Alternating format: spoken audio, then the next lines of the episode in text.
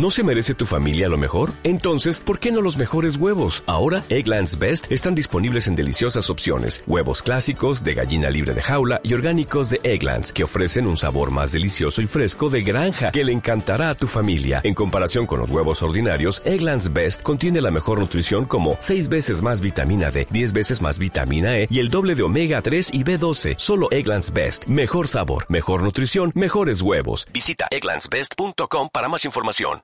Muy buenas a todos, ¿qué tal? ¿Cómo estáis? Nuevo podcast, una nueva oportunidad de charlar con un profesional del, deporte, del ejercicio físico, un preparador físico de los pies a la cabeza. Pepe Mateu, ¿qué tal? ¿Cómo estás? Hola, buenas tardes, Mauro, ¿cómo estamos? Pues encantado de estar aquí. ¿eh?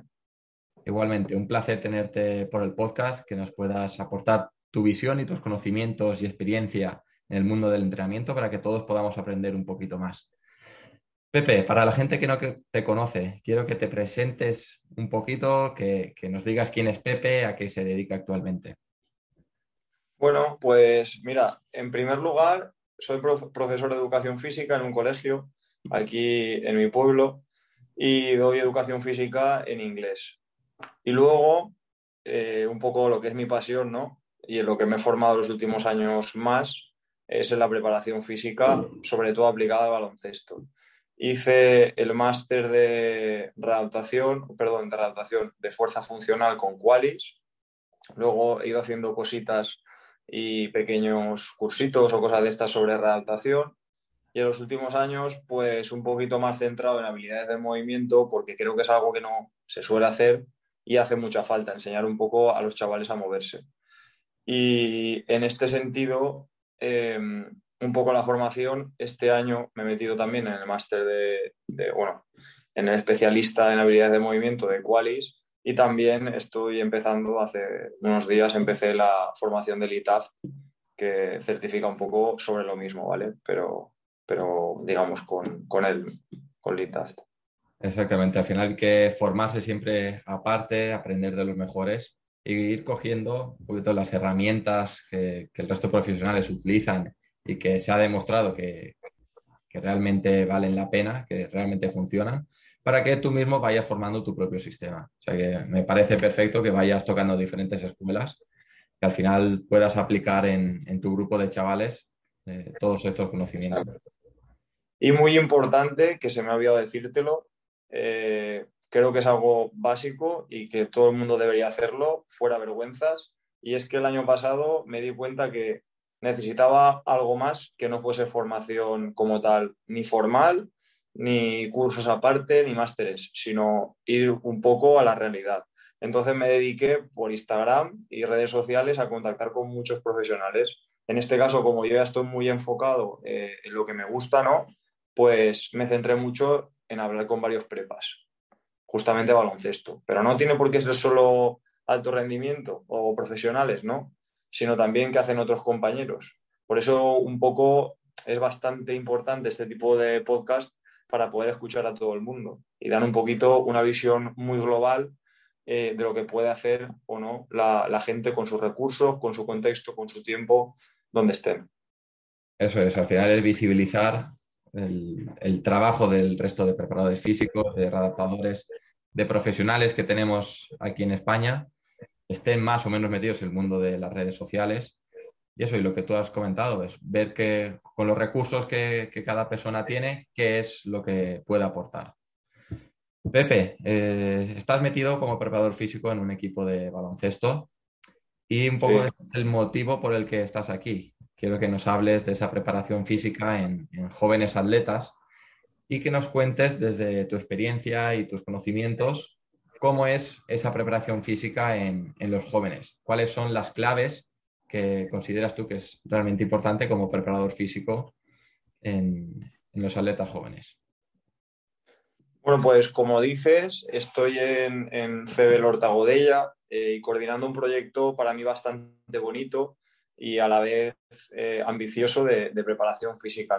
no somos un club de los más grandes, pero creo que hay un proyecto bastante chulo en el que vamos todos los prepas a una, somos cinco y un poco compartimos experiencias y, saberes, ¿no? Unos con otros aparte de los fisios con los que también trabajamos mano a mano, intentamos no dejarlos fuera.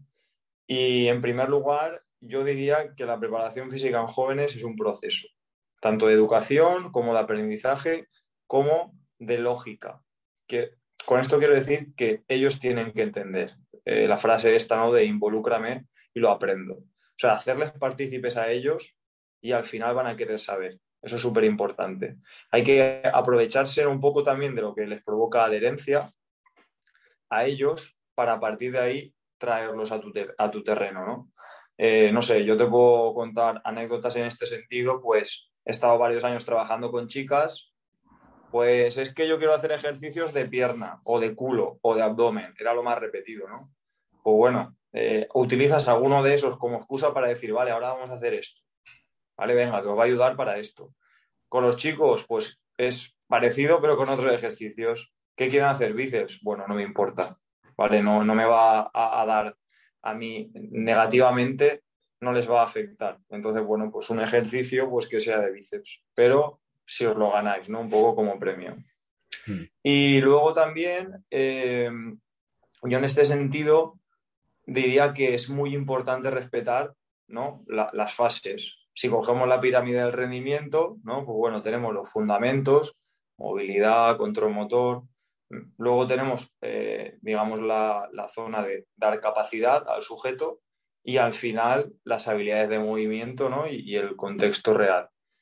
Pues yo creo que esto hay que darle importancia y sobre todo trabajar, ¿vale? Eh, en este, con esta lógica, no, no entendiendo, que creo que a veces se ha malentendido, yo el primero, no entendiendo que si son jóvenes o son pequeños solo puedo hacer trabajo de control motor y estabilidad o, movilidad, no, sino que pueden ir pasando, que no son cajones estancos, sino que puedo ir yendo de unos a otros, pero siempre con cierta lógica, ¿no?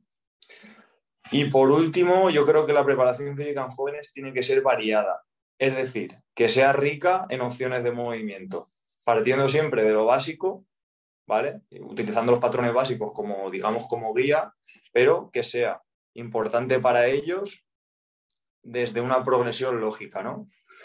Eh, ¿Por qué? Porque la especificidad nos mata. Y yo aquí veo mucho el ejemplo que yo siempre he sido jugador de club pequeño y de muy poco nivel y en mi club no se lesionaba nadie. Pero claro, es que con dos entrenes de hora y media a la semana o incluso tres de hora y media a la semana, pero a un nivel bastante bajo, sin mucha intensidad, sin doblar entrenes con otros equipos, no se lesionaba a nadie. Y eso que era un patio de colegio que te caías y te deshacías las rodillas.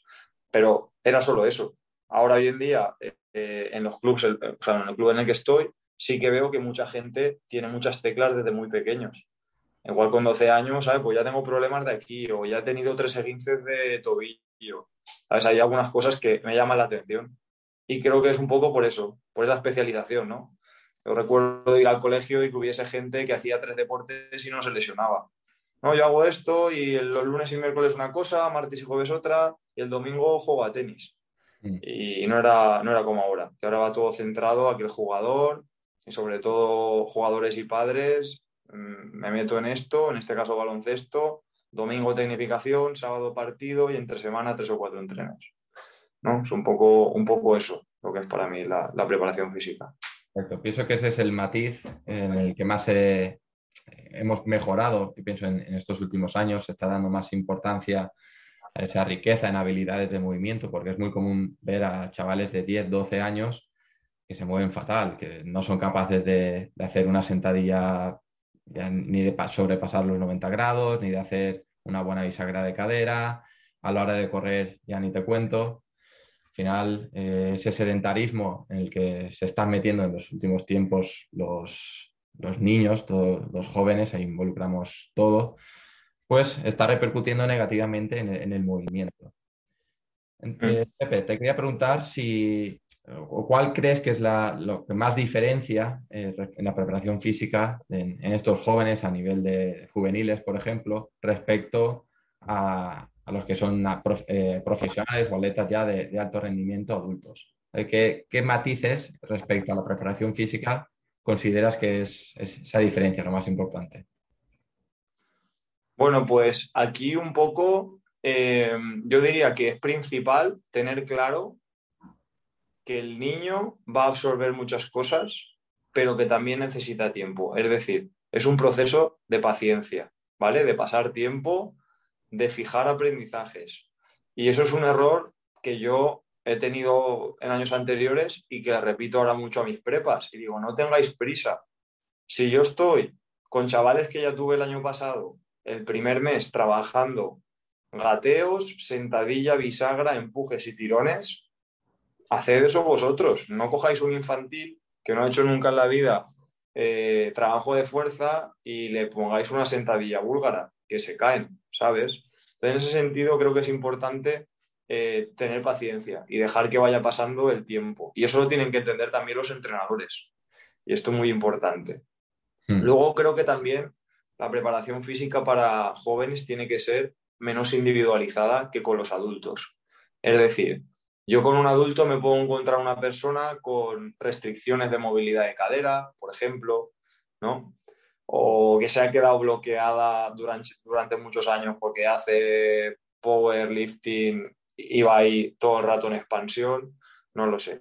Pero tiene normalmente más restricciones. Entonces, la regla del 80-20, ¿no? De Boyle, o incluso yo diría 90-10, creo que nos viene muy bien para eh, jóvenes o, niños, ¿vale? En cuanto a, trabajo de, de fuerza. ¿Por qué? Porque yo he encontrado muchísimos casos en los que el jugador te viene y falta movilidad en el tobillo, hay muchas ocasiones síndrome cruzado eh, em, y hombros redondeados y cadena posterior muy tiesa.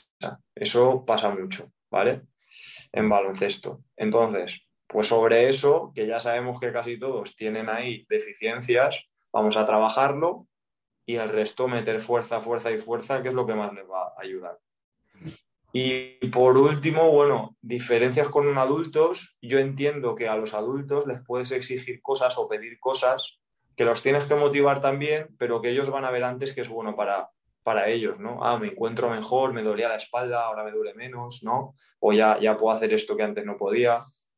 Pero al niño creo que tenemos que hacerlo eh, partícipe y que le atraiga lo que tiene, lo que le interesa a él, pues enseñarle sobre eso. Y yo creo mucho en el proceso, lo que he dicho, educativo de meterse a, meterse dentro del papel y hacerles perder dos minutos, que para mí es invertir tiempo. Mirad chicos, hoy vamos a hacer esto y esto y esto. ¿Por qué? Por esto. Y tiene estos beneficios. Y a partir de ahí es que quieren saber más. A mí me pasa también en las clases. ¿Qué toca hoy? ¿Qué toca hoy? Pues la prepa igual. ¿Hoy qué hacemos? ¿Hoy qué hacemos? ¿Sabes? Un poco eso. al final pienso que la labor de los entrenadores, de los preparadores físicos en, los más jóvenes, es más como educador, esa tarea, esa labor educativa, más que como preparador físico como tal final también esa transmisión de valores, el que se interesen en, saber qué están haciendo, por qué, en querer saber más de su deporte, pues todo eso les hace luego mejores personas y mejores deportistas en el largo plazo. Has tratado el, tema de la fuerza de, de Boyle. Quiero que, me cuentes, eh, Pepe, un poco tu, perspectiva o cómo trabajas eh, este entrenamiento de fuerza con, tus chavales en el club de baloncesto qué es lo que haces en el trabajo de fuerza, si valoras previamente, cómo lo haces y cómo vas metiendo esas píldoras de fuerza a lo largo de la semana y la temporada. Sí, pues mira, nosotros en un primer momento empieza la pretemporada, ellos ya tienen un trabajo en verano eh, que dependiendo de los años lo he ido cambiando y creo que siempre es bueno cambiar porque hay detalles que puedes mejorar, ¿no? Eso significa que has aprendido algo. Pero básicamente en verano eh, intentamos que en la medida de lo posible vuelvan medianamente en forma. No darles grandes palizas porque en verano es tiempo para descansar y son gente joven y tienen que salir, tienen que estar con los amigos, con la familia, de vacaciones, pero sí que darle ciertas pautas. A partir de ahí vienen en pretemporada y se pasa unos test. Test funcionales que hacemos con ellos. Yo precisamente con los míos, lo he intentado que todos los prepas hagamos lo mismo, pero eh, no con todos los equipos, porque al final preparadores físicos no tenemos tantos no dedicamos la jornada completa a estar en el club y el tiempo es limitado. Entonces, test que me digan mucho con poco, ¿no? Digamos un poco para ser más eficientes y, que podamos todos ver de forma global cómo está el jugador. Y a la vez, al sacar los resultados, cómo está el grupo. Nosotros utilizamos un semáforo, digamos, estamos en rojo, eh, pues bueno, según me dice literatura científica, puede haber mayor probabilidad de lesión. En ámbar, así, así, pero obviamente aún no son rangos o valores que, que a nosotros nos parezcan buenos. Y luego en verde, pues óptimo, ¿no? Ese, jugador o en ese test eh, está óptimo para, para, jugar. Y eso también nos sirve luego para cuando se lesionan, pues ciertos test que cogemos ya no solo por ver mm, en un crossover triple hop test, no ver cuánto ha saltado, que también me sirve, pero ver cómo salta, ¿no? Interrelacionar un poco los test. Es decir, dorsiflexión de tobillo, vale, le falla en esta pierna, pero ¿por qué? ¿Cómo, o sea, cómo compensa con, en, los movimientos que hace, ¿no? Y para eso también al final, uno, no es un test, pero bueno, observarles en juego real, ¿vale? Que eso yo antes no lo hacía y ahora lo tengo cada vez eh, más en cuenta, ¿no? Y luego, eh, nosotros cuando empieza la temporada, hacemos mm, circuitos o incluso un ejercicio detrás de otro, de forma que yo diga, ahora sentadillas. Y utilizo bastantes paraditas para ver que vayan fijando posturas y tal, sobre todo si no han trabajado aún conmigo. Este año, por ejemplo, con las chicas cadetes que llevo, que es un equipo nuevo, pues estoy trabajando aún mucho eso. Entonces, ahora sentadillas todas a la vez y voy corrigiendo algún detalle. Me voy pasando, acuérdate, estar aquí, tal, ¿vale? Cositas. Luego, mm, de trabajos de circuito o, como te estaba diciendo, de forma un ejercicio detrás de otro, pues ya nos metemos con bloques, que es un poco como nos enseñaron en el máster de fuerza en Qualis, eh, un ejercicio principal, un auxiliar y un complementario, que no siempre tiene que ser así. Eh, por ejemplo, una sesión post partido, eh, pues igual, si están bastante frescos, metemos auxiliares y complementarios, pero no metemos ningún principal donde carguen mucho peso, donde carguen bastante peso. O si la sesión eh, regenerativa es porque están muy en polvo, pues igual solo hacemos respiración, unos juegos, un poquito de movilidad y poco más, ¿no? Luego, conforme avanza la temporada en esos bloques, se van reduciendo en, digamos, en, tiempo y en volumen. Si antes había tres bloques de fuerza, de tres o cuatro rondas, pues después de enero ya empezamos con dos bloques. igual se le da un trocito más a habilidades de movimiento. O a detallitos de que necesite cada uno. Venga, pues tú tienes que hacer este trabajo rotación interna de cadera o tú tienes que hacer movilidad de tobillo o cositas así. Y al final de la temporada eh, nos centramos un poco más en hacer contrastes, en hacer cositas más de potencia los últimos dos, tres meses para que acaben bien. Es decir, mantenemos, digamos, una intensidad más alta, pero el volumen en sí bajamos igual que las preparaciones físicas empiezan siendo de una hora pretemporada, luego van a 45 minutos y hacia final de temporada, dependiendo del día, igual es solo media hora, mm. ¿sabes? Exacto, al final y vas invirtiendo un poquito eh, ese volumen de entrenamiento, ahora empezamos con mucho, vamos disminuyendo, donde priorice la intensidad y me parece una muy buena estrategia la que empleáis, el eh, hacer unos buenos meses de, base de fundamentos y después poco a poco ir eh, matizando, ir metiéndose en los detalles ya más individuales, eh, centrarse en esas habilidades de movimiento. También, Pepe, te quería comentar, por ejemplo, para que nos, nos cuentes desde un punto de vista más práctico, los ejercicios que consideras más importantes para realizar o que deben trabajar en este caso las, chicas que trabajas o, los chavales que puedes llevar de 15, 16 años, ¿qué ejercicios consideras o qué patrones de movimiento consideras que son imprescindibles y cómo los trabajas? Bueno, pues aquí un poquito, como todos, ¿no? O como los grandes nos indican, eh, triple fleso extensión, que el preparador físico de CSK dice, bueno, hay cuatro fleso extensiones porque sale todo desde el dedo gordo. Y eso también, este año, desde que lo escuché el año pasado, lo he intentado meter un poquito más, ¿no? Pero eso, bisagra de cadera, empuje, tirón, carries, que lleven peso, que no están nada acostumbrados, les cuesta mogollón andar eh, con 20 o 30 kilos a cada lado en mancuerna. Y, ahora que tengo una hexagonal, en cuanto pueda la llevaré. Y en la hexagonal les meteré también muchos kilos para que vayan andando con ella, para que se acostumbren. Me parece bastante interesante. Y a nivel de core me dicen, no, core, no, core vas a hacer de esta forma. Y luego em, también utilizamos bastante las cuadrupedias, bichos muertos de mil formas, ¿vale? Hay mil variaciones, puedes meter gomas, puedes meter kettlebell, mancuernas, eh, diferentes tipos de cositas. Y a mí me gusta mucho variar eh, cada día y te cuesta un minuto, pero explicas, ¿no? Pues hoy utilizamos esta metodología. Eh, pues vamos a pararnos abajo cinco segundos. O vamos a centrarnos más en este ejercicio ahora principio de temporada, ¿no? Una orientación más excéntrica. Entonces vais a aguantar la bajada 5 eh, segundos, 8 segundos, no lo sé. Sobre todo porque dependiendo del equipo, y esto les pasa más a mis compañeros, podemos acceder a, más o menos material. Eh, la verdad es que nosotros ahora mismo no nos podemos quejar porque el club ha hecho un esfuerzo importante eh, con esto del material, pero hasta hace dos años las preparaciones físicas nuestras eran en un pasillo con cuatro gomas y dos kettlebells. Pero aún así se mejoraba mucho porque te digo, variando metodologías, tempos y bases, eh, creo que le das un empujón muy fuerte al deportista en sí, ¿no? a, su estructura. Lo puedes poner fuerte.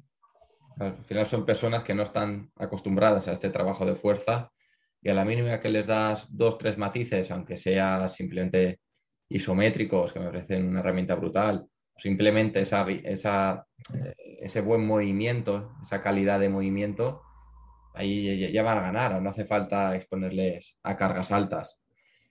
Eh, Pepe, para exprimirte un poquito más, respecto, por ejemplo, a esa triple extensión o eh, esa cuádruple extensión, ¿cómo la trabajarías tú? ¿Cómo empiezas a, integrarla en tus entrenamientos con, con los atletas que llevas?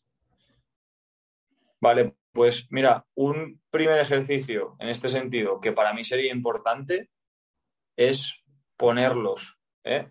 o sea, grabar y, que ellos se vean, porque muchas veces no ven el por qué. Bueno, no pasa nada, te grabo. Entonces, por ejemplo, esa, esa extensión, a mí me pasa, bueno, tengo más jugadores de los que yo pensaba que iba a tener, que no acaban de extender en cada repetición. Entonces, simplemente los pones a saltar y enseguida que ves tú algo raro, digo, uy, creo que puede ser esto. No acaba de extender el jugador. Entonces lo grabo y le enseño. Mira, ¿te has dado cuenta? Es que tu cadera no está extendida completamente. Ah, es verdad. Entonces les explico. Bueno, esto es una extensión. Y un ejercicio muy sencillo para que lo vean es un wall drill. Un wall drill de aceleración. Me pongo y ellos ven ahí toda la extensión. O coger la aplicación de MyJump y enseñarles. Mira, aquí has extendido completamente. Además, ¿cómo va? a cámara lenta, ven el salto por completo y ven cómo se impulsan, están volando en el aire y se extienden. Lo grabas lateralmente y lo ven. Hmm. Y a partir de ahí, bueno, ejercicios. Ese drill me puede servir, pero para el dedo gordo eh, me puede servir un isométrico de puntillas y aguantar ahí. O en concéntrico, me da igual, desde una posición de zancada para que vean ese trabajo ¿no? del dedo gordo. O andar de puntillas. El año pasado tenía un jugador que cuando se lo mandaba, es que no puedo, es que tengo el dedo gordo súper rígido. Y hay algunos que tienen problemas con eso. Entonces, si hay problemas en el pie, eh, ¿cómo va a hacer ciertas cosas? Y es luego también importante transmitírselo al entrenador. Oye, me estás pidiendo que haga esto, pero chavales que no, no pueden andar bien, ¿sabes? Y a partir de ahí, pues bueno, trabajos de triple flex extensión, que hay muchos, me puedo ir a más analítico y no tiene por qué ser malo meterlo en la máquina de extensión de cuádriceps. ¿Ves? Esto es una extensión. Vale, la rodilla, la rodilla. ¿Te ha quedado claro? Vale, ahora vámonos. Lo integramos con más cosas. Me voy a, una goblet, por ejemplo, una sentadilla goblet, que yo las hago mucho al principio. Es obliga a estar ahí un poquito, controlando el tronco y bajando. Y, cositas así. Mm, exacto. ¿Por qué crees que, se debe este, esta falta de extensión de cadera en atletas jóvenes? O, en tu caso, si lo has conseguido valorar y ver esa raíz del motivo por el que no consiguen eh, extender bien. Cuéntanos un poco tus, puntos de yo, Pues yo, con los casos que he tenido, que han sido cuatro o cinco, eh, luego te pones a pensar, te pones a valorar y el chaval te dice, es que me tira mucho. Entonces, igual hay gente que tiene fritos los, los flexores de cadera y simplemente mejoran, que justamente con un chaval me pasó, mira, eh, dentro de tu rutina de activación vas a tener con la pelotita de tenis 45 segundos de, SMR, ¿no? de, liberación miofacial. 45 segundos, un minuto, puntito gatillo, ahí donde la zona más dolorosa y antes de empezar los entrenes, eh, liberamos así esa zona, ¿vale? ¿Te sientes un poco mejor? Sí, ¿vale? Eso es algo, bueno, bastante sencillo que, se puede hacer. Haces eh, un par de test, lo ves y ya está. Otros motivos, porque he tenido gente que no era por eso, no lo sé. Yo si te digo la verdad, luego haciendo con ellos habilidades de movimiento, obligándolo a aprender en pared un wall drill isométrico, buscando focos, pero siempre de forma muy puntual. Mira, hoy trabajamos solo que te pongas eh, y extienda los brazos en la pared. Hoy vamos a buscar que esa cadera esté completamente extendida. Hoy me centro en el pie. Cositas, ¿vale? Son pequeños focos cada día, pero al final lo van, lo van entendiendo. Hmm. También creo que está muy relacionado con ese déficit de fuerza que tenemos, que tienen, yo considero que, que tengo buena fuerza, que tienen atletas jóvenes en, toda la cadena posterior, en esa musculatura del glúteo. Ya de por sí es, algo que se ve en la población en general, también en adultos, pues en, los chiquillos, en los niños y en las niñas se ve mucho ese déficit. Entonces, simplemente haciendo un, buen trabajo también de, movilidad de cadera que les permita acceder a, esa buena eh, extensión y dándole dos, tres cositas más analíticas de, esa fuerza extensora, de esa musculatura extensora. Y luego lo, integras en el wall drill y en un par de semanas lo tienen ya a tope otra vez. Hmm. Yo, fíjate, lo del glúteo no te lo había comentado porque el otro día justamente estuve con las cadetes y si las ves han hecho muy poca prepa, ¿no? Y dices, bueno, igual aún no están eh, muy preparadas, pero justamente las puse y una de las cosas que a veces hago es, los pongo en posición de wall drill y digo, si no estáis apretando el culete arriba, no estáis en triple o, cuádruple flexo extensión. Tenedlo en cuenta. Entonces paso y con el puño doy un golpe en el lateral, ¿no? En la zona del glúteo medio. Y la mayoría de gente, o sea, yo pensaba que la mitad de glúteos iban a estar completamente o no existían, que pasa mucho en población no inactiva, o sea, no, no activa, pero sí, eh, estaban activando y estaban muy bien. Y luego es que yo pienso que realmente cuando están aún jugando a un buen nivel, al final entrenan mucho y están todo el rato produciendo fuerza, saltando, decelerando, cambiando de ritmo y al final, más o menos, tienen musculatura. Lo que pasa es que hay que optimizar todo eso, ¿no? Mm, exactamente. Te quiero preguntar también un tema bastante controvertido que se está hablando últimamente en redes sociales y es acerca de la exposición a cargas altas en, los jóvenes atletas. En tu caso, eh, no sé si por recursos materiales puedes acceder a, esa, exposición a cargas altas, si tienes esa cantidad de, discos o de kettlebells o de mancuernas para poder tener una, carga alta. Eh, si la tienes, te pregunto si lo utilizas y si no lo tienes, si lo tuvieses, te pongo ya en la condicional, si lo tuvieses, ¿lo utilizarías? Vale, pues principalmente este año creo que va a ser momento de utilizar con algunos, no con todos y dependiendo del momento. Pero seguramente, eh, como yo digo y les explico siempre, será un premio. ¿Por qué? Pues para mí es una parte importante del proceso, ¿no? dentro de, hacer a un deportista atleta, el que sean capaces de, pelear repeticiones, no que me hagan 10 repeticiones con una kettlebell de 20 o 30 kilos en goblet, que está bien, sino que se metan bajo de la barra y sufran cuatro o cinco repes. No digo una porque la verdad es que trabajar con RM yo nunca lo he hecho en jóvenes, no he tenido oportunidad porque no tenía material y ahora que tengo me parece que no hace falta para nada. Pero sí que es verdad que creo que es importante que puedan eh, ponerse bajo de la barra y pelear eh, en una sentadilla cinco repeticiones y que les cueste de verdad eh, hacerlo. Este año sí que lo haré, pero depende un poco de, la gente. De todas formas, lo que te decía, con el sin casi material, te pongo un ejemplo de hace tres temporadas, ¿vale? Una base que pesaría 40 kilos, 45, junior de 16 años, 17, pues un día eh, las metí al gimnasio porque pude. Me abrieron y me dejaron. Y tampoco era partido importante esa semana, ¿no? Iban a ganar bien. Y dije, bueno, chicas, vamos a hacer hoy RM. Pero como no les había metido nunca una barra, dije, bueno, pues hacemos una sentadilla búlgara y ya está y les metí la sentadilla búlgara y esta chica sacó una repetición con 56 kilos en total. Entonces, claro, eh, dije, buf, llevo todo el año currando sin material, las demás no se quedaban atrás, ¿eh? se sacaron con 40 kilos, eh, con 48, pero esta que pesaba menos de lo que levantó en búlgara, dije, bueno, pues realmente yo podría decir que se han puesto fuertes sin utilizar casi material. Entonces yo a mis prepas les intento decir que realmente tienen mucho que trabajar antes de meterse al gimnasio. Y les digo, no tengáis prisa. Este año que sí que nos dejan un poco más el, uso de gimnasio en ciertas horas y restringido en horas, pero bueno, nos lo dejan algún ratito. Eh, me puedo meter con mi equipo y yo soy muy pesado. Ser conscientes de que hagan muchísimas cosas ya más o menos bien porque luego te metes al gimnasio y enseguida hacen alguna burrada.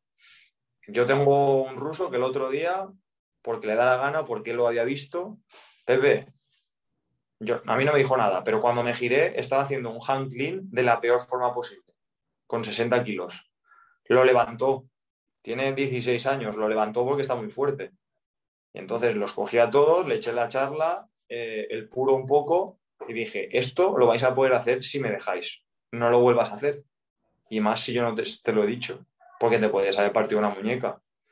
Pero quiero decir que aun estando educados y sabiendo y, se comportan bastante conmigo dentro del gimnasio, pues hay alguno que se enciende la bombilla y puede coger un peso de lo que sea o coger una polea y soltarla de golpe y romperte cualquier cosa, ¿sabes? Entonces, ¿lo utilizaría? Eh, sí, este año creo que lo voy a utilizar porque creo que ha llegado el momento y tengo recursos.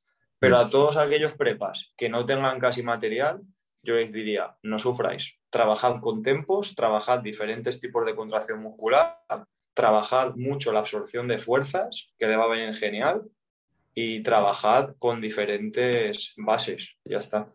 Mm. ¿Y qué vas a tener en cuenta para poder meter eh, esta carga alta en los deportistas? por ejemplo, ya diferencias interpersonales de, en cada jugador, por ejemplo, si no, todo el equipo, por lo que entiendo, vas a utilizar estas cargas altas. ¿Qué vas a tener en cuenta para, poder meterlas, para poder introducirlas? Pues si, digo la verdad, tiempo para ver, o, sea, o para anotar o para controlar. Ha levantado tantas repes, tanto peso. Incluso el trabajo de trabajar, o sea, el trabajo de, de velocidad, ¿no? Que ahora se lleva mucho a mí me parece genial, pero es una herramienta que yo la verdad prefiero gastarme el dinero que me cueste el Vitruve o lo que sea, de ese tipo de material, me prefiero gastar el dinero en más kettlebells para los nanos que se puedan utilizar en más elásticas, en más material que me dé a mí opciones, ¿sabes? Entonces, eh, estos días ya estoy empezando a ponerles un poquito más de carga. Yo tenía claro que la sentadilla trasera con barra la iban a hacer bien la mayoría que, porque estuvieron el año pasado conmigo. Entonces, pues la metí. Y esta semana las estoy metiendo más. Peso muerto y sentadilla con barra. Y peso muerto convencional, que hasta ahora hacíamos rumano con mancuernas. O bueno, ya le sale bien, la bisagra de cadera está controlada, vamos a meter peso. Más o menos eh, sacan sentadillas diferentes, mil tipos de sentadillas con peso. La trasera no hay problema.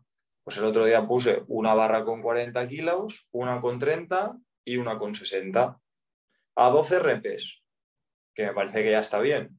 A ver quién llega a 10. 12 mejor. Casi todos, menos algunos que se veían menos, bueno, pues cógete la otra barra.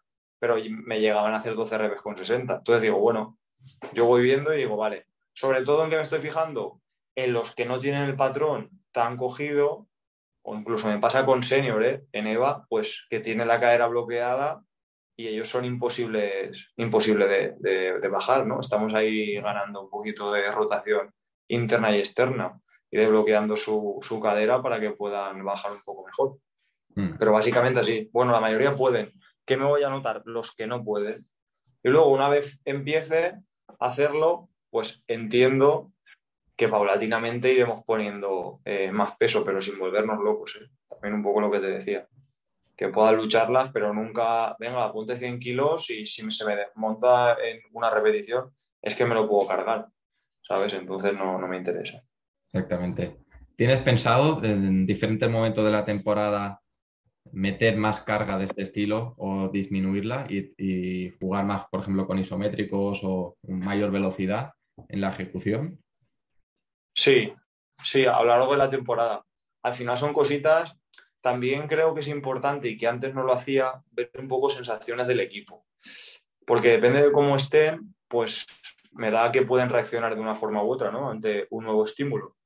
Y también ante cositas nuevas que no hayan hecho como estas, pues trabajar con velocidades más altas, eh, por ejemplo, o trabajar con tempos, pues tengo que ir acostumbrándolos poco a poco. Pero la intención es, en el momento de temporada, pues semanas que sean un poquito más sencillas, que el partido lo vayamos a sacar bastante sobrado, pues ir metiendo esas cositas nuevas, ¿no? Claro, exactamente. Al final esa sobrecarga progresiva y que vayan poco a poco también acostumbrándose a, luchar, como bien decías, toda, toda esa cantidad de kilos que están moviendo. El problema es ese, que muchas veces no están acostumbrados a, coger más de 15, 20 kilos y, se cagan encima. Cuando tienen que levantarse, por ejemplo, en una sentadilla o si están haciendo un press banca o un press militar o peso muerto, les cuesta mucho. Entonces, pienso que siempre debe priorizarse esa calidad de movimiento, como bien hablaba, de hacer una buena base esa, base de la pirámide del rendimiento de fundamentos y a partir de ahí progresivamente ya vamos introduciendo pues, todo esto que hemos ido hablando. Y especialmente, sí, sí. Dime, dime, dime, dime. Que especialmente esto es interesante en chicas, porque al final, eh, digamos que al chico tú le dices que lo tiene que hacer y básicamente porque son más burros lo hacen, ¿no? Pero las chicas tú les convences, porque al principio creo que hay bastante miedo aún, ¿no? A levantar peso. Es que me voy a poner tocha. No, no, lo siento, no te vas a poner tocha. Te vas a poner fuerte con el paso de los años. Me pasó con las cadetes. La primera vez que les di la kettlebell de 6 kilos, porque empezamos sin material, pero cuando se la di, uy, yo esto no lo puedo levantar. No, no, no, no. Prueba. Ah, pues sí que lo levanto. Y ahora ya están con 12. Y no ha pasado tanto tiempo, ¿sabes? Mm. Pero, y, yo se lo recuerdo mucho. Mirad de dónde estabais, de dónde veníais eh, la primera semana de septiembre. Eh, no sabíais hacer una sentadilla y ahora ya estáis ya vuestra goblet en 12 kilos, haciendo 12, 15 repes con tempos sobradas. Así que sí. Exactamente.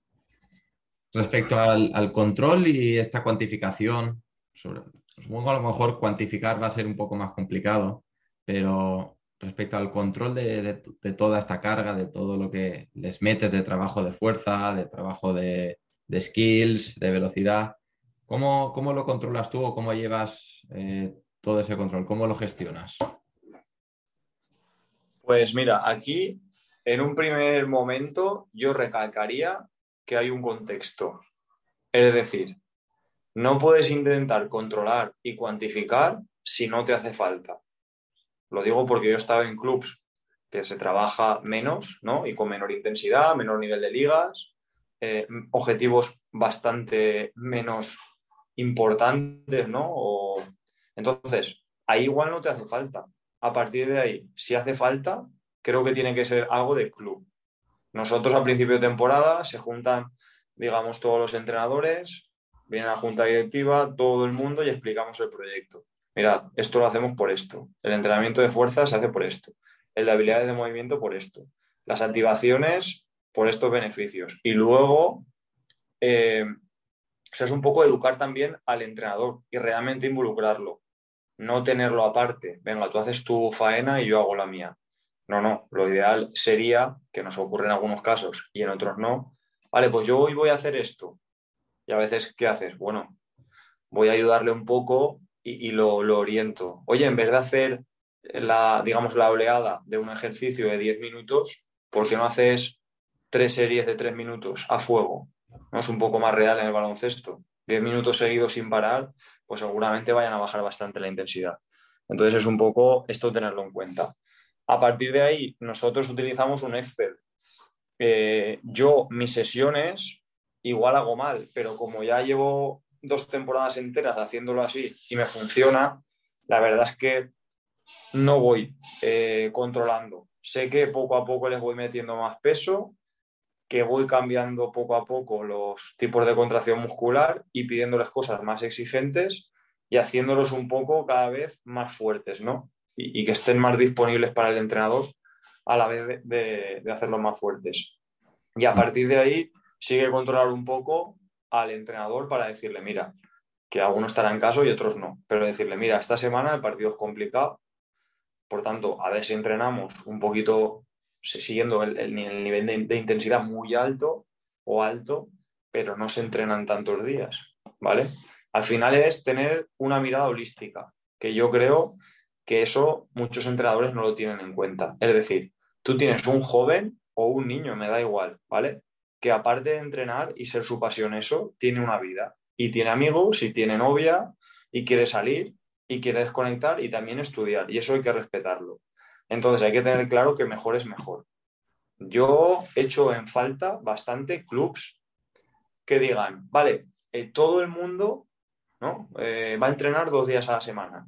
Lo que pasa es que los AS tienen preferencia para usar pista un día o dos más y a partir de ahí cada semana ajustar. Sería un poco jaleo de horarios, pero vendría genial que una, eh, un junior A que tienen bachiller, que los chavales van de culo, una semana que tienen un partido que es importante para ellos, en vez de meterles cuatro días de entrene, no les metas cuatro días de entrene y tres de preparación física. Esa semana que entrenen dos, que hagan una sesión o dos de preparación física cortita y intensa y el entrenamiento igual, en vez de hora y media les puedes hacer una hora. Y si quieres hacer una tercera sesión porque quieres estar tú más tranquilo, no, no hagas que sigan tirando a canasta, no sigas metiéndolos en la cancha. Haz grupo, ¿sabes? Genera un poco de, química, de que ellos estén comprometidos, de emoción, ¿no? Es un poco eso, ¿no? Que tengan eso, eso en cuenta. Y, y, eso sería importante. A partir de ahí nosotros, ya te digo, en el Excel pues vamos apuntando según los rivales, miramos calendario a principio de año y es un poco, vale, tenemos que tener a los chavales un poquito mejor aquí, un poquito mejor aquí y lo anotamos. Y a partir de ahí se intenta que ahí lleguen lo mejor posible. Luego hay mil factores, ¿eh? pero sí que se va controlando sobre todo el ratio de, carga aguda y crónica. Y cuando no se controla, normalmente hay lesión. Y eso a mí me tranquiliza, porque yo ya lo he dicho. ¿Sabes? Entonces el entrenador coge su responsabilidad.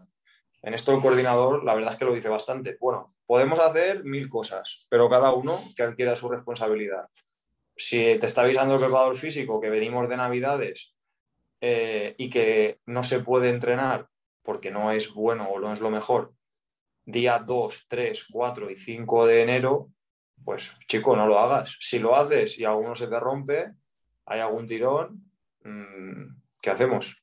O pues bueno, micro rotura, pues ese chaval está fuera unos días y ya está, pero ya te lo han avisado, ¿sabes?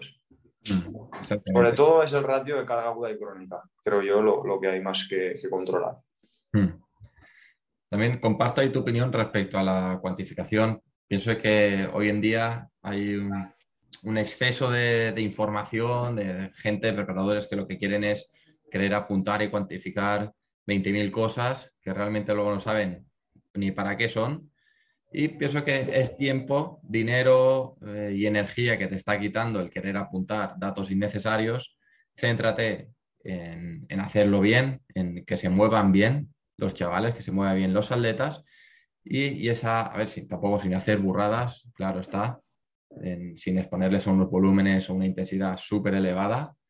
También esa experiencia y esos conocimientos te, dirán más o menos en qué umbrales te tienes que mover y controlando que se muevan bien ya estás haciendo muchas cosas eh, mejor que clubs de semiprofesionales o profesionales de, cualquier deporte, controlando esa calidad de movimiento. Y respecto a lo último que estabas comentando, Pepe, de, eso de generar química entre los jugadores, me parece también muy importante. Y quiero que nos cuentes eh, cómo lo harías tú, ¿vale? O, si nos puedes contar algún ejemplo, alguna tarea, algún entrenamiento que hayas dedicado exclusivamente a generar química o parte del entrenamiento a generar química y cómo lo has hecho. Pues a ver, eh, digamos, nosotros intentamos siempre, o lo que le digo a, los prepas con los que estamos es, señores, eh, hay que estar para que el jugador vea que nosotros queremos cuidarles, queremos enseñarles, queremos ser parte, digamos, de su evolución, ¿no? No quedarnos simplemente en, venga, me voy a hacer la prepa. Eh, entonces hay que ir un poquito más allá. Y ese ir un poquito más allá es involucrarse.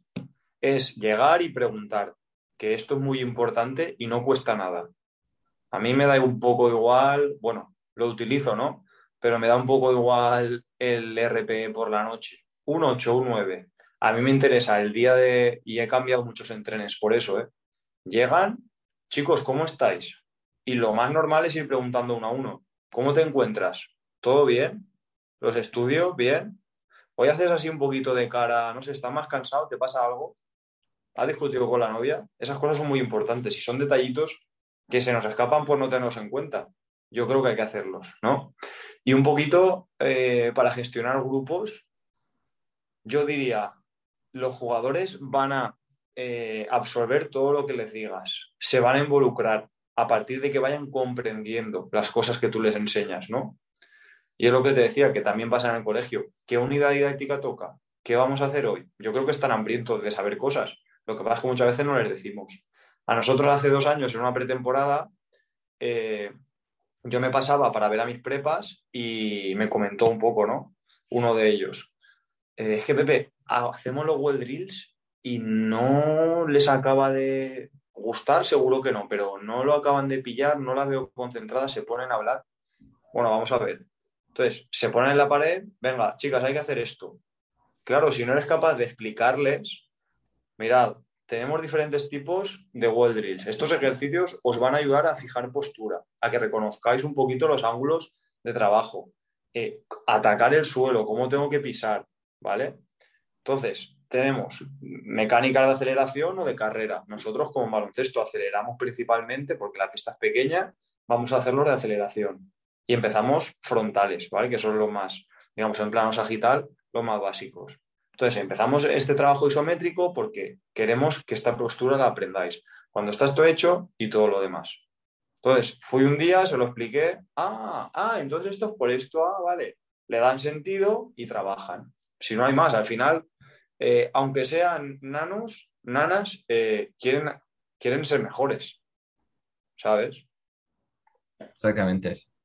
Pienso que es muy importante esa labor educativa, como comentábamos antes, el poder gestionar al grupo, porque siempre es un grupo joven, eh, habrá gente que se lo quiera tomar más en serio, gente que simplemente está ahí para, hacer un poco de deporte porque se siente un poco obligado. Pienso que esa es la realidad. Habrá quien le guste y quien está ahí porque eh, empezó de joven, de pequeño, un poco por obligación y ahí está porque le da miedo a lo mejor decir que no pero es, esa labor como profesor, como profesor, como, entrenador, como preparador físico, para hacerles entender bien lo que tienen que hacer, el por qué, el involucrarles, el tener química, pienso que es muy importante en el, en el, día a día en la labor como preparador. Cuéntanos, Pepe, un poquito también, pues un poco más las experiencias respecto a todo esto, el, tema de gestión de grupo, de cómo, cómo les explicas tú en algún ejemplo, ¿cómo les explicas lo importante que es el trabajo de fuerza, por ejemplo? Y que confíen en ti para, poder meter todo este tipo de herramientas en, su día a día. Mm.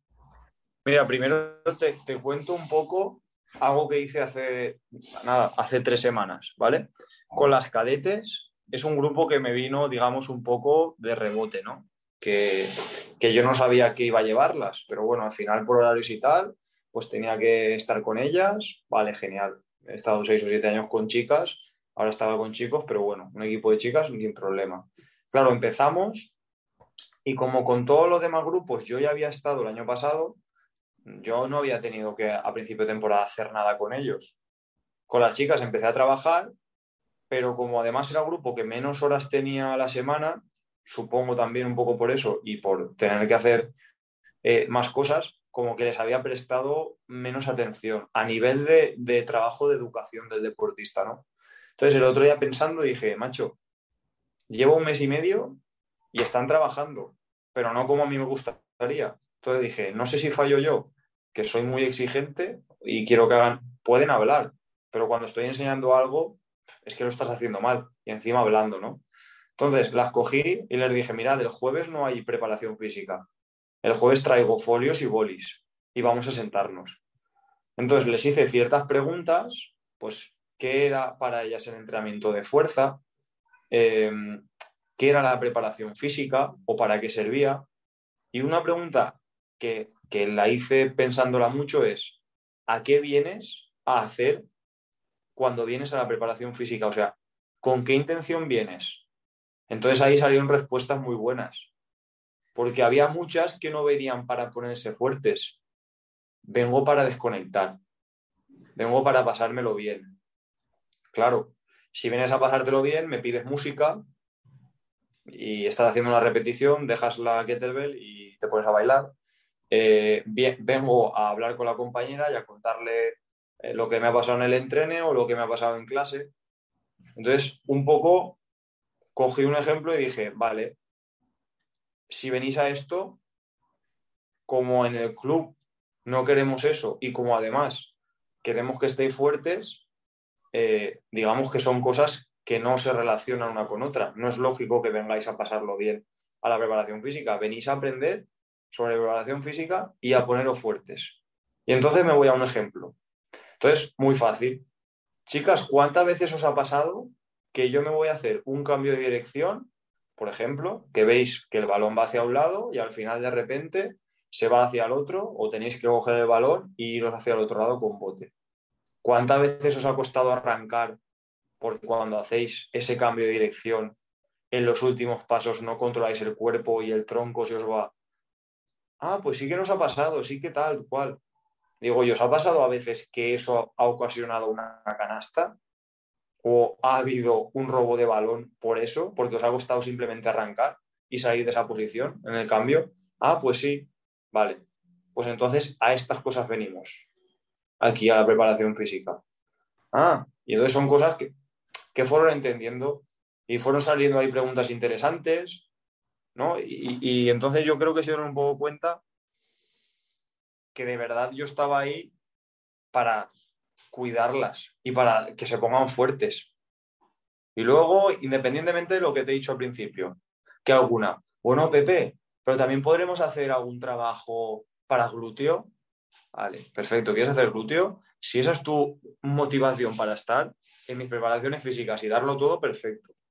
No tengo problema, cada uno lo suyo pero lo que mande hay que hacerlo y hay que hacerlo estando atentas. Vale, perfecto. Siguiente sesión de haber estado el anterior martes. Mm, Ey, es que el peso no puedo, es que tal. Este ejercicio es que no sé hacerlo. Siguiente sesión, trabajando concentradas. Eh, Pepe, ¿puedo coger dos kettlebell en vez de una? A ver si puedo. La que te he dicho de, que quería hacer glúteo.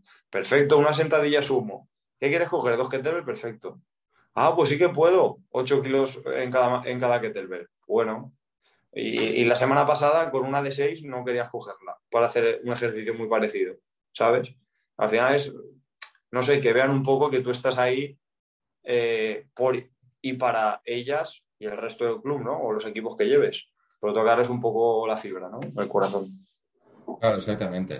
Lo que, lo que hemos estado hablando, el hacerles partícipes de, de todo, este, de todo este proceso.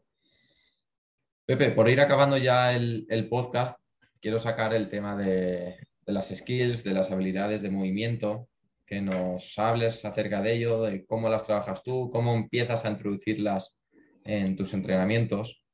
Imagínate que todavía no has hecho nada de habilidades de movimiento, semana que viene te toca.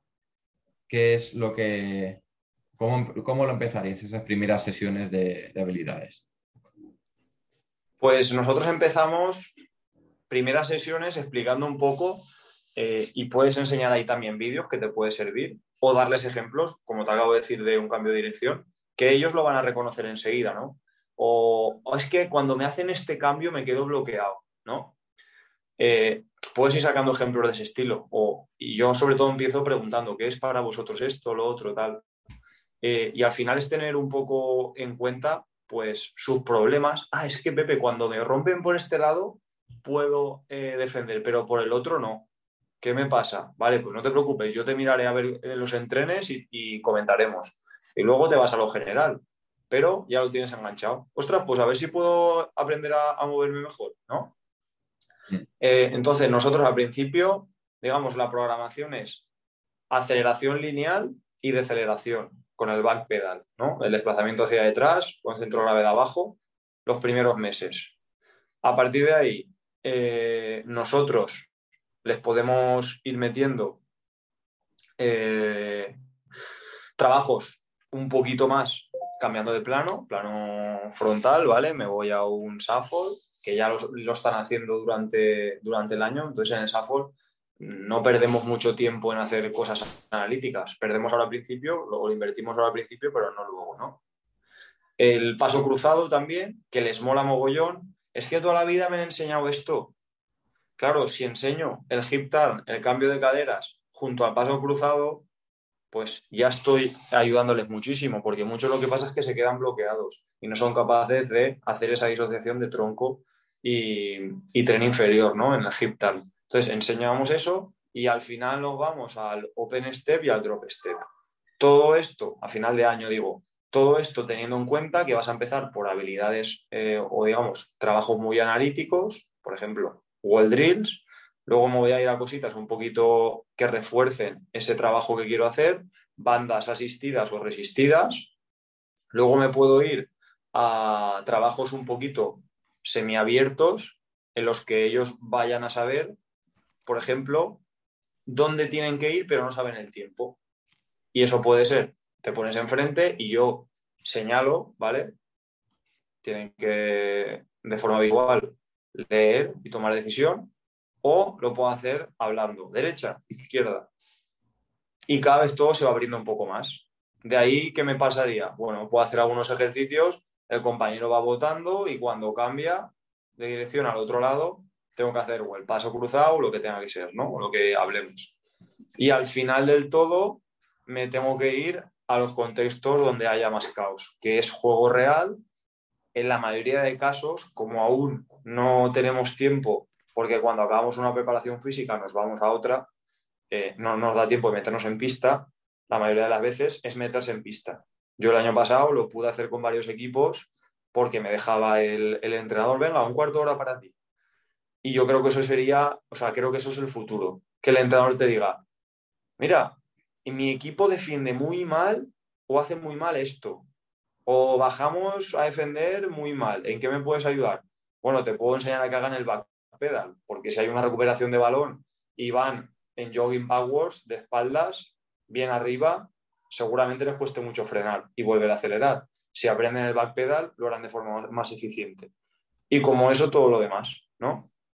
Pero mm. eso, al final ir de, cosas más cerradas a poco a poco más abiertas y donde haya mayor incertidumbre, ¿no? Exactamente, me parece una progresión bastante lógica y que, se debería trabajar así. Eh, Pepe, por ir ya finalizando, me ha parecido muy interesante todo lo que hemos estado hablando. La verdad es que me ha pasado el tiempo rapidísimo. Hay una pregunta que siempre hago eh, para acabar los podcasts y lo que quiero es que nos cuentes eh, libros, formaciones, autores que te hayan cambiado la vida, entre comillas, que te hayan abierto mucho la mente en la hora de ver el entrenamiento, por ejemplo. o a la hora de ver la vida en sí. No hace falta que sea en específico del, del, entrenamiento. Entonces, si tienes algún libro pensado, alguna formación, algún autor, alguien que, que tú pienses que sea esa persona que te ha abierto la mente para poder cambiar, en, por ejemplo, en el entrenamiento o en la forma de ver la vida, pues quiero que nos cuentes tu experiencia respecto a esto. Sí, pues en primer lugar, creo que es lo más importante para un preparador físico el poder ir construyendo tu sistema de trabajo. Pues a mí, la, digamos, la primera persona curso que me ayudó a eso fue Qualis Motus eh, con David Martínez, ¿no? Eh, él estaba en Godella y me dijo, vente un día y ves cómo trabajo. Y me enamoré de lo que hacía, ¿no? Y a partir de ahí me apunté y hice su máster. Su máster me parece brutal el trabajo que hacen ellos. Entonces, cualquier formación de Qualis eh, Motus, por sí mismo, por la lógica que tiene todo, por todo lo, digamos, lo atado sobre el mismo hilo conductor que tienen y que van eh, entrelazando conceptos y contenidos diferentes, el trabajo de valoración, el de fuerza, el de habilidad de movimiento, cómo está todo unido, yo a todo el mundo le diría, si quieres ser un buen preparador físico, mínimo empieza por establecer tu sistema. Que ahora hay, hay muchas informaciones, ¿eh? Eh, están las de Boyle, está Exos y muchas al final te van a ayudar a eso. Pero aún no he encontrado y he intentado hacer varias, también hice Exos y también he hecho Movement Matters eh, de Iñaki Posadas y Javi Larraya, pero no he visto más gente, sobre todo aquí en España, que sea capaz de unirte todo de forma tan lógica y sencilla como ellos, ¿no? Un poco por ahí las cosas. Luego, eh, Iñaki y, por ejemplo, ahora Conor Harris me ayudan a hilar un poquito más fino. Es decir, yo hasta el año pasado, ostras, un toe touch, vale, toe touch. ¿Y qué? Yo apuntaba, hasta hace dos años apuntaba, eh, se toca la punta de los pies, llega hasta la mitad de la tibia, ¿no? O se queda a 20 centímetros del suelo, se queda a 5 centímetros del suelo. No me, no me servía para nada. Pues ahora, bueno, vas leyendo, vale, toe touch, y entonces veo, ah, vale, igual tiene aquí un bloqueo, ¿no? De, de L5 a tal. Esto lo puedo ayudar. Porque este año eso al final me, me ha ayudado a tener un poquito más de capacidad de ayuda al jugador. Por ejemplo, los, los de leva, ¿no? que son más mayores y, como te he dicho, tienen más teclas. Pues ahora, los primeros meses las activaciones han sido individuales, hay colectiva, todos lo mismo, muy básico todo, pero ahora, eh, la semana que viene, durante las siguientes tres, voy a ir eh, con esos test que hicimos a principio de temporada y con lo que he ido viendo, vale, este tío necesita hacer esto. Entonces las activaciones van a ir individualizadas que no serán justamente individuales, eh, uno a uno, pero igual por grupitos de tres o dos o de cuatro que tengan mismos problemas, pues vale, esta va a ser vuestra activación y enseñarlas. Y luego, mm, para mí muy importante a nivel global como entrenador, ¿no? como preparador físico o entrenador personal, lo que quieras decir, el libro de Coaching Rules de Brendan Rerick eh, me parece brutal. Porque hay cositas igual algún detalle que yo no comparto, pero la gran, gran, gran, gran mayoría de cosas que dice, cada coaching rule de las que habla, eh, muchas veces se nos olvida, ¿no? Sobre todo cuando salimos de la carrera. Entonces, yo lo he recomendado a mis prepas, por ejemplo, y a la gente que me pregunta, que, que empieza en esto, léete ese libro. Léete ese libro porque te está diciendo el ABC de muchas cosas que igual no tenías en cuenta. Y antes estaba solo en inglés, ahora, ya lo han traducido al español. Con lo cual, mayor facilidad para, leerlo, ¿no? Y en cuanto a vida, últimamente que estoy leyendo más sobre eso, y antes no lo hacía y viene muy bien, el de hábitos atómicos me parece muy bueno. Eh, pero ya no, o sea, no por preparación física, sino para facilitarte a ti mismo la vida, ¿no? Y ver ciertas cosas pues mira, esto lo hacía así, a ver si lo puedo hacer de otra forma. No sé, te ayuda a ser un poquito más eficiente en tu día a día. Exacto. Al final no, son libros que, o conceptos que, nos vayan a mejorar directamente en, esa preparación física, porque no son libros técnicos, pero sí en la forma en la que la vemos o a la hora de, esa gestión emocional también como preparadores físicos, como personas, pues eh, habrá una relación indirecta que, nos hará ser mejores. los tengo apuntados, todos los que has comentado, en un futuro los leeré. Y Pepe, para acabar el podcast, ahora sí, eh, siempre me gusta que la última palabra sea vuestra, que sea del invitado. Te dejo finalizar el podcast, puedes despedirte de, todos los que hayan llegado hasta aquí. Así que el, micro es todo tuyo. Bueno, pues agradezco mucho eh, el tener este espacio y este tiempo, sobre todo tu faena, ¿no? Por, divulgar y, dar un espacio a los diferentes profesionales, que por aquí ha pasado gente muy buena. Y a la gente que, que estaba escuchándonos, agradecer mucho este tipo de, cosas que ellos hacen porque se están haciendo mucho bien. Ni mucho menos por lo que yo les pueda haber dicho hoy, ¿vale? Es un poco la poca experiencia y, lo que sé.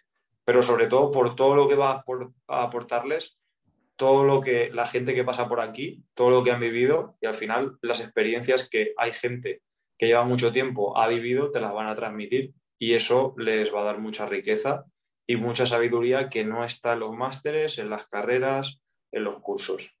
Así que nada, eh, muchísimas gracias y para mí todo un placer estar aquí, Mauro. Muchas gracias a ti, Pepe. He disfrutado mucho la entrevista contigo. La verdad es que llevo también experiencias eh, tuyas para poder aplicarlas luego en mi día a día. Así que muchas gracias por compartir este rato con todos nosotros, Pepe. Un abrazo. Vale, muchas gracias. Hasta luego.